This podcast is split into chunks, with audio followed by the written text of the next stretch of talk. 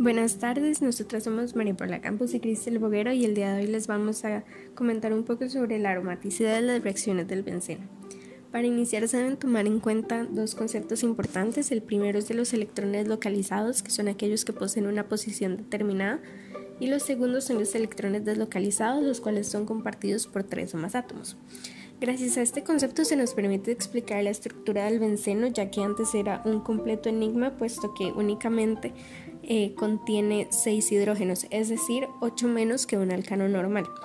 Además se sabe que es una molécula plana y que su enlace carbono-carbono es de igual longitud. Lo que sucede en este caso es que posee cuatro enlaces pi que se encuentran con los electrones deslocalizados dentro de su anillo. Esto causa la pérdida de hidrógenos.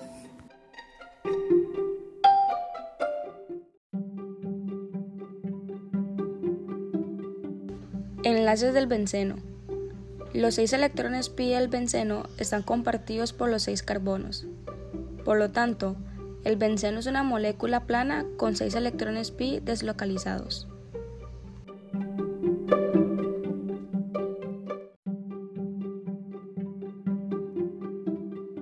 Con respecto a su representación, las líneas discontinuas o los círculos no decían cuántos electrones pi se están representando, por lo que se buscaron otras maneras de representarlo.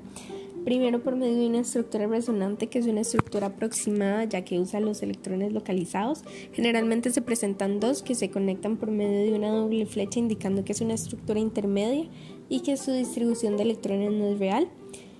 Y además se encuentra la eh, el híbrido de resonancia que representa una estructura real, sin embargo únicamente utiliza electrones deslocalizados, por lo que no se puede saber el número exacto de los que se representan.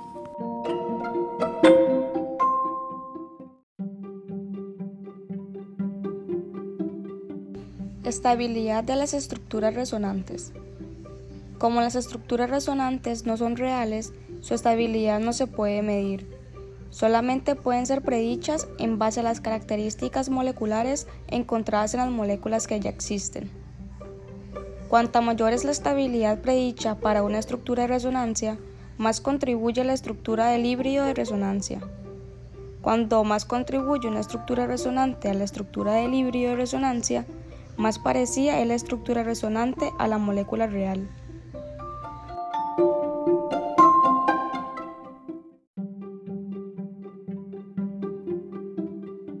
Respecto a la estabilidad, em, la energía de deslocación, también conocida como energía de resonancia, em, está relacionada con la cantidad de electrones deslocados que se tengan. El híbrido de resonancia va a ser muchísimo más estable que cualquier estructura resonante. En este caso, mientras más estructuras de resonancia relativamente estables se tengan, mayor va a ser su energía y además, mientras más equivalentes sean estas estructuras, su energía va a ir aumentando cada vez más.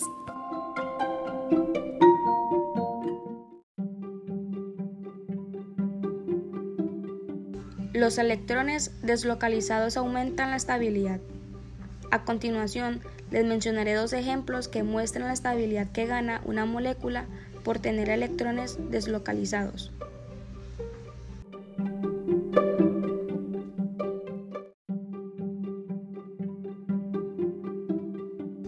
El primer ejemplo sería la estabilidad de los dienos. Los dienos son hidrocarburos con dos dobles enlaces. Existen dos tipos de dienos. El primero se llama dienos aislados, que tienen dobles enlaces aislados y que están separados por más de un enlace simple. El segundo se le llama dienos conjugados, que tienen dobles enlaces conjugados y están separados por solo un enlace simple.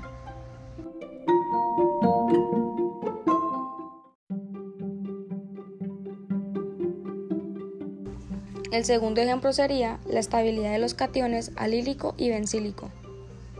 Los carbocationes que tienen electrones deslocalizados son más estables que los carbocationes similares con electrones localizados. Un cation alílico es un carbocatión con una carga positiva en el carbono alílico. El carbono alílico es el carbono continuo al carbono sp2 en el alqueno.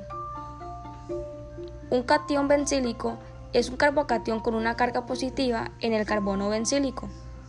El carbono bencílico es el carbono continuo al carbono sp2 de un anillo bencénico.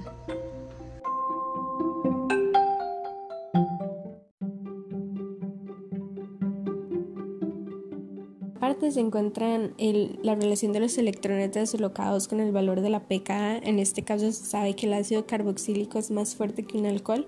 Esto es debido a que el ion carboxilo es más estable principalmente por dos razones. La primera, el efecto inductivo que se debe a la proximidad a un átomo electronegativo que va a estabilizar aún más el anión y la deslocación de electrones. En este caso se puede asumir que el aumento de energía de deslocación eh, al ser mayor va a presentar un, un compuesto más estable.